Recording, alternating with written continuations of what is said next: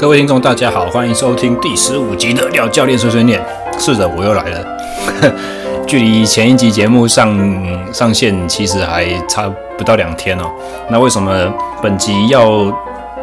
这么早就是打破以往的常规，每周一次的那种更新时间提前上稿呢？呃，是因为昨天五月十六号礼拜六开始发布的双北三级警戒的 COVID-19 的特殊状况，所以呃，基本上健身房关闭了。哦，喜欢运动大家。都没有地方可以去，甚至是连户外运动呢，某种程度上也受到限制。为什么？因为就是大家出门都一定要戴着口罩嘛。那拿运动是有办法口罩戴得着的，这是很难的一件事情。哦，所以这一则 podcast 的录制是蛮有时效性的。我想要在就是呃我们这种。半管制的情况之下，出门受限，然后健身房也没得去，好像被迫要在家里面运动这种时期刚开始呢，给大家一个就是自主训练课表设计的一些原则啦。那为什么讲训练设计的原则？因为相信大家，呃，对于你只要是运动爱好者，对于一些徒手训练的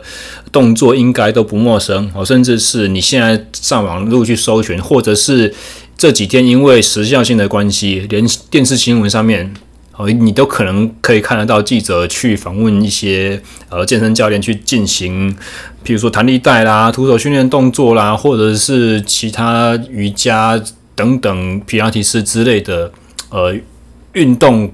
动作的示范以及学习。好，所以像这种单一个单一个动作的这种教学，呃，相信大家手边资源不会匮乏。但是，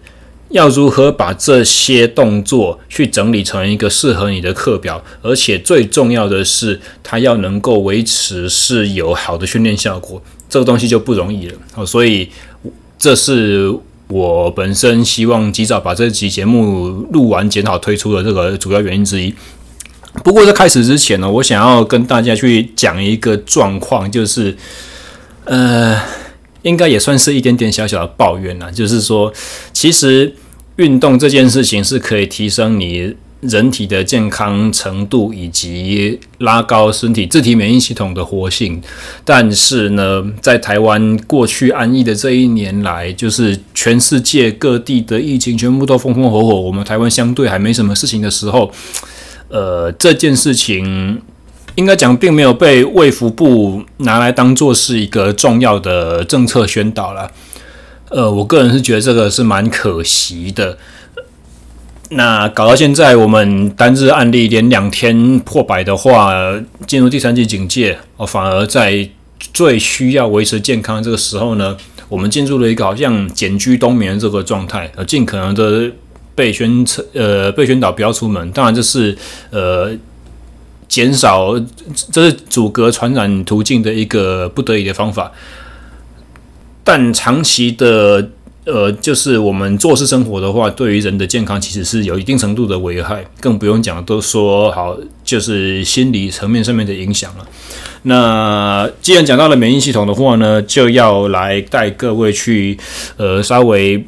导读一下一篇在一九九四年发表于呃《Medicinal Science in Sports and Exercise》这篇国际著著名的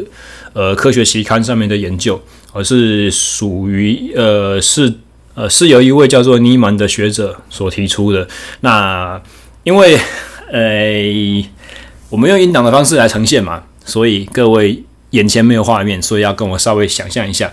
你们去想一下一个像 Nike 商标一样的勾勾啊，左边是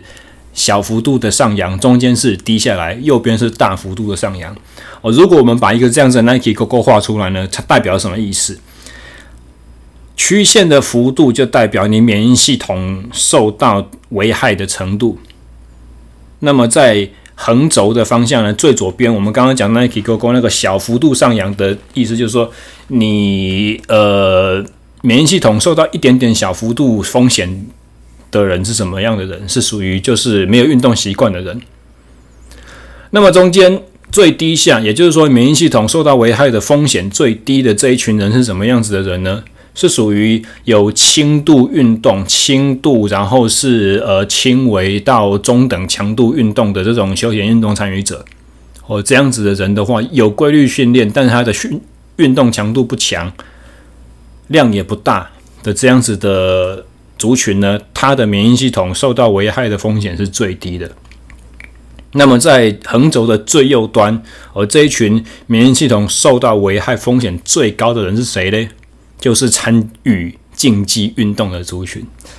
所以这些东西其实蛮吊诡的。我们知道运动可以强身，可是运动本身又是对我们的生理带来一个很大的额外压力和负担。所以在这种特殊的时期，你到底要怎么样去呃筹备你的运动计划，好来让这个运动的。功能不只是就是排遣你不动一下就是会全身筋骨不对劲这种无聊感哦，而是要真正能够对你的健康带来帮助的话，我相信设计的方式是很重要的。尤其当你手边又没有自己平常所习惯的这些健身房的器材，当然啦，你如果是。骑脚踏车的朋友们，你自己家没有训练台，那个这个就太简单了，稍微忍受一点无聊啊，但是时间也不用拉太长，强度都可以很清楚的、呃、很清楚、很很轻易的就可以决定，这是就撇除在外啊。我们在这边讲的就是一般上健身房的族群，然后瞬间手边没东西可以用了。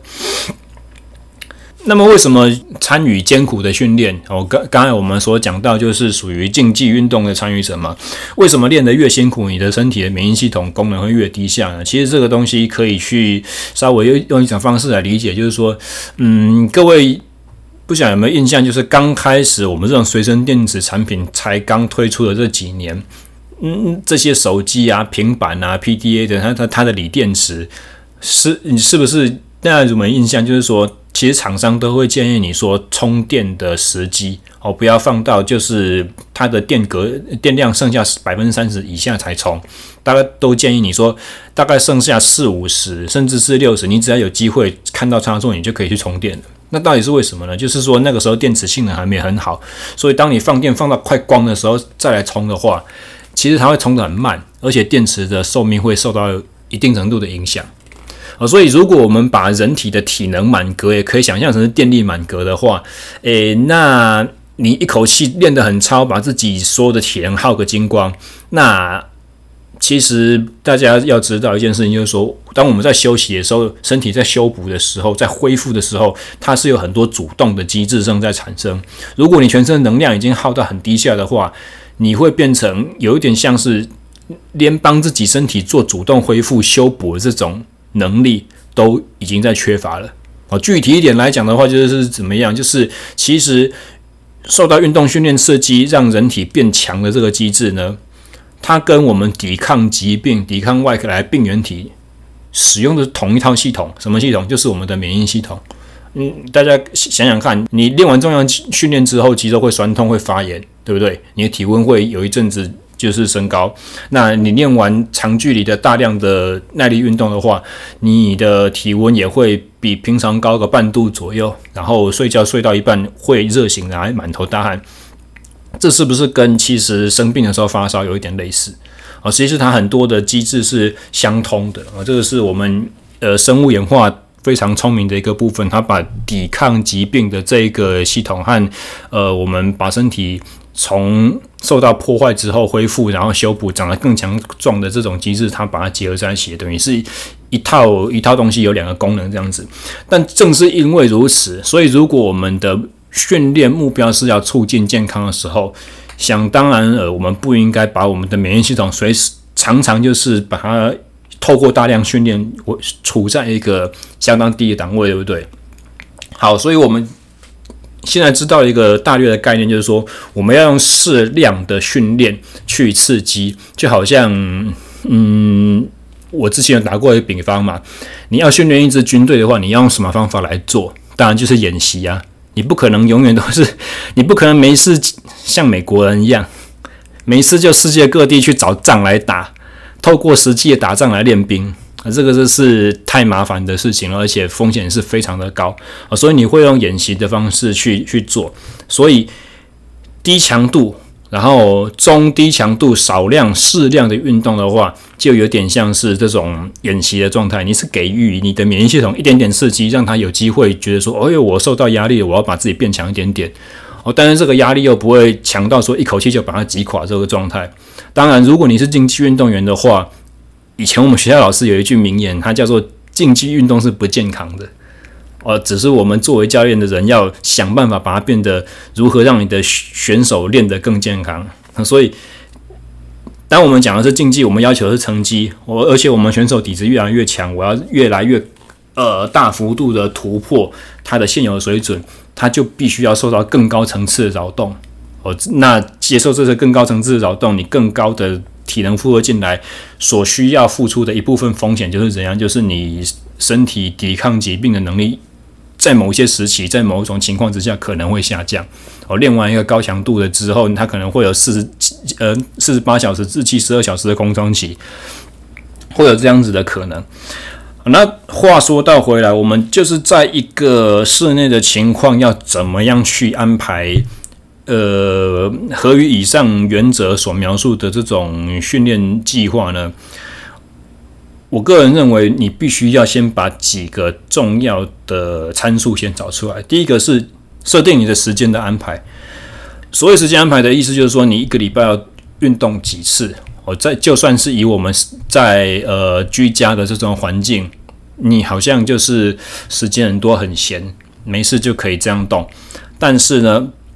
大家可能不要忽略掉，就是说，平常自己有在工作的时候，你也许一个礼拜只有两次的时间可以挤出来上健身房。那你如果平常的一周健身训练运动的这种频率是属于两次上下的话，也许你就算是在呃嗯居家的这种情况，你的运动频率还是不宜超过三次以上，每周三次以上哦，就是不能跟你平常的习惯差到太多。哦，这个是其很重要的一点。然后另外一个就是说，呃，强度的设定，基本上自己没有器材的时候，或者说只有一些很简陋器材的时候，譬如说弹力绳，在训练强度上面的设定都很难去抓到精准，因为毕竟它不是能够简单数值化的东西。呃，像是以弹力绳为例的话，我就只知道说这个拉起来感觉好像很重。然后细的拉起来感觉好像就不太够用，但是弹力绳它又有一个特点，就是它在长度缩短的时候阻力是弱的，长度一拉长阻力就变强很多。然后再来就是同样一条弹力绳，你这次握的位置跟下一次握的位置差了一公分，那差别就会忽然很明显，可以感觉到差异。所以这个也是弹弹力绳训练另外一个麻烦的呃地方。再加上如果是徒手训练的话。也许你的体重不见得是最适合你做这些动作最刚好恰当的负荷重量，那怎么办？我会建议就是用个人的感觉去抓哦。譬如说，假设我们做一个伏地挺身，你是呃全力做伏地挺身，你只能做五下的人好了。那么要怎么样去做十几二十下这种浮力挺身呢？你也许就是要摸一个床面。推着一个呃厨房的琉璃台，或者是再再稍微弱一点的话，推墙、推墙壁哦，斜着站这样子。那如果你是你的卧推可能有身体自身体重一一倍、一点五倍体重以上这种人们，呃，你要用浮力挺身去做你的上肢、肩膀、胸肌的训练，也许你就必须要考虑说，你要把脚踩在椅子上，哦，利用下肢抬高这个方式去增加负荷。那譬如说，假设以我自己个人为例好了，我自己很久很久没有去做上肢的这种胸推的训练，哦，几乎就是在健身房里面哦，等学生的时候无聊才那边推几下。那我的基础力量水准还算不错，我六七十公斤一下两下都做得起来，哦，但是已经很久很久没有去做这种呃，就是拼自己次数极限这种训练模式的。那想起呃，回想起以前我当兵的时候，我们做检，我们做检测，体能检测，那个时候两分钟全力做冲刺数，大概可以冲到五十五下、六十下没有问题。想必现在应该也有类似的水准了，因为我蛮有自信的，就是十年前当兵那个体能和我现在的体能相比，我现在只有更好，没有更差。哦，了但是如果是像以我这样子的程度来去做。训练内容规划的话，我应该要怎么去？应该要怎么去执行？各位不要忘了，很长一段时间没有做某一项运动的时候，你一开始重重新投入做，都会换来很严重的递延性酸痛，连续三四天以上。哦，所以不管你一口气全力拼可以做到什么样子的程度，只要这一件事情不是你平常有在做的，我都会建议你就是不要去试图先去测到自己目前到底有几斤几两那种感觉。哦，所以就是。以我自己为例子好了，我自己来举例。如果我的伏地挺身，我在猜我现在可以一口气做五十下的话，也许我的训练方式就会以一次只做十下这种模式来去做训练。那一次只做十下的话，因为感觉就好像只有一点点动到嘛。那这是个上肢的训练，我就给他可以跟他配另外一个动作下肢的训练，比如说徒手深蹲二十下。那像这样子的东西的话，含不啷当三四十秒就结束了。哦，它会让我全心跳多跳个几下，然后稍微冒点汗，有一点喘，感觉很好，但是就好像伸个懒腰、舒展一下筋骨这样子的效果而已。如果这个训练模式，哦，伏地挺身十下加徒手蹲深蹲二十下，这个东西我是每个小时整点做，那各位想象。以教练现在呃健身场馆都关闭的情况之下，然后我又没办法出去骑脚踏车情况之下，我一天在家工作，不要说太夸张，我们就讲九个小时好了，每整点做一套这样子的训练，那我一天可以做几下伏地挺身？默默的就累积九十下，快要破百，它这这个总量是非常高的。但是如果每次只做十下的话呢？这每一单一次的训练又不会对对我体能造造成超出极限的负荷哦，所以这个就是一个很简单去可以把单日的训练量增加但是每一次每一次单次的训练的负荷都是非常非常可以掌控的哦，大家不要忘记，就是说呃训练的负荷它其实是可以是一一段期间之内的累积，我们可以把每一单次训练呃。提供给你身体的这种冲击啦，减到最低。但是在量的方面呢，可以是透过重复好几次、很多次这种累积去把它冲高起来啊。所以这个是一个很简单的，就是目标设定以及强度选择，然后同时顾及到什么，就是呃，刚刚我所说的，避免掉，因为你是一个新的形态的训练。而，造成你练了第一次之后酸了五六天，这后面的五六天、四五天之内，你都没有办法做好很好的运动、有品质运动，甚至可能没有办法维持好的工作品质、生活品质这样子。那么，如果是假设我们目前的目标是要维持最大力量的话，怎么办？我在 没有健身房了，没有。重量了，我我深蹲我都蹲两百的，现在我最大力量我要怎么方式去维持？其实，在这种时候呢，最简单的方式就是我们运用单边训练。大家想想看，如果是以硬举来讲的话，好了，双脚一起分担的重量，我如果你平常硬举是拉六十公斤，那现在我把双脚分开来拿掉，一次做单脚，单脚是不是瞬间？我用三十公斤的重量就可以去达到平常六十公斤这种负荷了，甚至还不止。你那个单脚，你还要再去包含身体的左右晃动的这种平衡稳固的能力。其实，如果双脚硬举 ERM 六十的人来讲的话，单脚你要能够去拉二十公斤左右就已经很勉强很紧了。哦，所以在这种情况之下的话，你就是可以很巧妙去使用单侧的训练。哦，双边的就都用单边哦，只是说另外一侧肢体的话，你受到身体的平衡这些哦，或或者是说一些活动范围的限制，肌肉的紧绷程度、僵硬程度哦，以至于，譬如说我在做单脚蹲的时候，我是要做 pistol squat，我是另外一只脚是要悬空伸在前面，还是我要做 Bulgarian，我要把它翘高然后挂在后面？哦，这是对你的这种。呃，训练品质的执行上面来讲的话，都会有一点点影响的。那更简单的方式就是，我站在一张椅子上面做，我往下蹲的时候，没有出力那只脚就悬空挂在椅子旁边，这样子的话就可以了。那如果你的力量程度是再更好一点的人呢，我会建议这个时候去做爆发式的训练。哦，所谓爆发式快速力量的这种训练的话，它是从完全静止的状态直接快速加速往上。哦，所以如果以浮力挺身的例子的话，可能就是先低下去，然后用快速爆发的方式启动，最后推起来的时候呢，双手要能够离开地面，腾空。哦，这样用这种模式去强迫你的力量的产生是快的。那如果是呃深蹲的话呢，当然就是可以改成蹲踞跳，或者是更简单，就是你坐在一个小板凳或者餐厅的椅子上面，从静止的状态垂直往上蹦，不包含任何下蹲反弹的这种动作。哦，这样子的话，对于快速力量的那种向心瞬间的呃力量峰值增加是最有效果的。那么，如果你的目标是要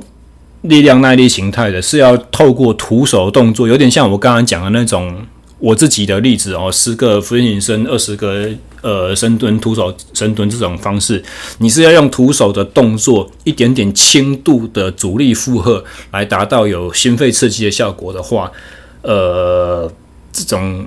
训练方式你要怎么去执行，对于你的心脏的机能维持最有效？我会建议大概是六个到八个徒手动作，每一个动作依据你选择的难度不等，哦，大概是十下、十五下，可能顶多到二十下就差不多了。哦，那至于这个范围要怎么选择，可能是要用一个自己的呃自体感受。我今我今天举另外一个例子好了，假设我的单脚罗马尼亚硬举，我不确定我现在做几下对我来讲是有效的。那么我可能就是手随便拿一个大概三五公斤的重物开始做。我假设我今天做到差不多十二三下，我觉得开始有一点点酸，很小很小轻微的一点点酸痛，动作还不至于慢下来，只是我觉得说我已有感觉了哦，现在开始好像有一点点刺激到练到了。如果是十二三下开始有轻微的酸痛程度的话，我就会选择做到十五下。如果从十五下开始酸的话，我就会做到二十下。如果从八下开始算的话，我就会做到十下就停。哦、是用这种很简单的方式去怎样去选择一个你进行力量耐力训练的时候，你的我们在讲训练范围，你单次单组之内的动作重复次数大概要是用什么样子的范围？那大家可能会觉得说，为什么才刚开始酸就结束？训肌肉酸痛不是正是最需要最有效的吗？记得我们跟之前讲的一样，要避免。太过度的疲劳和破坏，好，所以很简单的增加负荷的方式就是，刚刚我讲六到八个动作，你把上肢、下肢动作拆开来，好，然后再做完一个上肢动作之后，不休息，马上做下肢动作。那下肢动作做完之后呢，不休息，马上再回到上肢动作。那么在这几个动作里面，你要去安排、去顾及到自己平常训练的习惯，你这个人的一些。呃，特别需要加强的弱点，然后你必须要去顾及你的一些单侧、双侧的平衡、躯干的旋转、抗力的平衡等等之类这种东西哦，其实都是跟一般老生常谈的这种健身课表安排、重量训练安排差不多类似的内容，只是我好像一口气把它全部都拢在一起一样。那相信其实听这个节目听过一阵子的朋友们，或者是以前看过我所写的一些部落格文章啦，或者说脸书的发文，对于我刚刚所描述的这个训练方式，这个叫做循环式力量耐力，其实应该都不陌生。但是对于新朋友，或者是还没就是第一次听到这种训练方式的人们呢，或者是以前曾经做过这些东西，但是他全部都是用重量训练器材、用机器，或者或用自由重量不管，啊，现在被迫要改成是用徒手方式去执行的话，在这边所提供的就是一个呃，如何用自体的感觉，我们在在这边讲就是自本体感觉量表了。呃，去去做一个训练负荷强度或者重复次数的一个如如何去界定的一个准则，这样子。哦，那以这样子的模式操作呢，六到八个动作一口气练完，大概是休一分半至两分钟左右。我让你的心跳能够稍微恢复，大概到一百三、一百二，再重新开始，会是一个比较好的做法。那么，一样建议，如果你以前没有习惯做这种模式的训练的话呢，先从两分钟开始休息。啊，如果你都已经习就就是练到第二次、第三次做这个课表了，再去试着把它缩到一分半或者是一分钟。然后总范围大概以三个循环为主，就差不多了。哦，那你如果是平常就已经有做做这种类型负荷，或者说你的训你的平常的运动模式就比较偏重肌耐力的模式的话呢，你可能考虑做四组。或者是你可能可以考虑从六个动作增加到第七个动作，或第七个动作增加到第八个动作，用这种方式去呃去去增加你的负荷量。好，但是一切都是一样，符合渐进原则，符合呃避免一口气超过头，把自己推往那种免疫系统功能反而受到抑制的这种情况，会是比较理想的做法。这样子。好，所以本集就简单介绍到这边。好。希望今天的建议对大家有帮助。那么，如果我这边做一个呼吁，就是因为刚才我们讲的都是一些比较基础的这种建议了。如果你是对于你的一些在从事的运动内容，我们是所谓的专项，你的专项体能有特殊的需求需要去顾及，那么你认为刚才呃简短内容里面所提到这种健康促进的这个训练方式，对你来讲还有点好像烧不到痒处，没办法真正解决你的问题的话，没办法解决你在没有训练场馆可使用的前提，还必须要去维持专项体能的水准，那这个时候欢迎。直接在 SoundCloud APP 的留言功能底下留下你的问题，好，讲讲你是做什么样子运动项目，那你现在遇到的是哪一些困难，或者可以直接在脸书和 IG 上面把一样这样子你的需求留言给我知道，我们互相做个讨论，想办法把你的问题给解决。好，以上就是这一次临时加开的档档次。呃，廖教练碎碎念，希望大家喜欢。我们下礼拜再见，拜拜。